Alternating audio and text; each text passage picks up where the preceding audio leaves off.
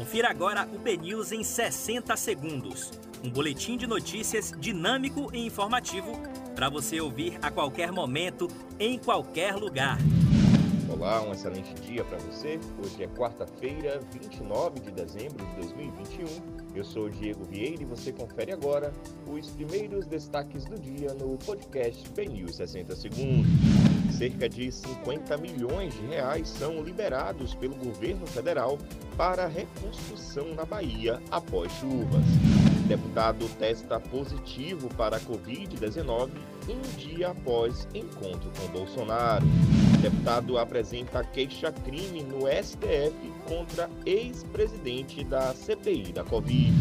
Com crédito de 15 bilhões de reais a elétricas, aumento de energia pode ficar em 9% no próximo ano.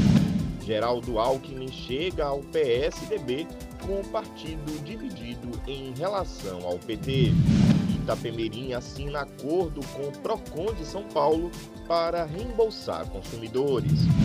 Para você obter mais detalhes sobre essas e outras notícias, acesse bnews.com.br.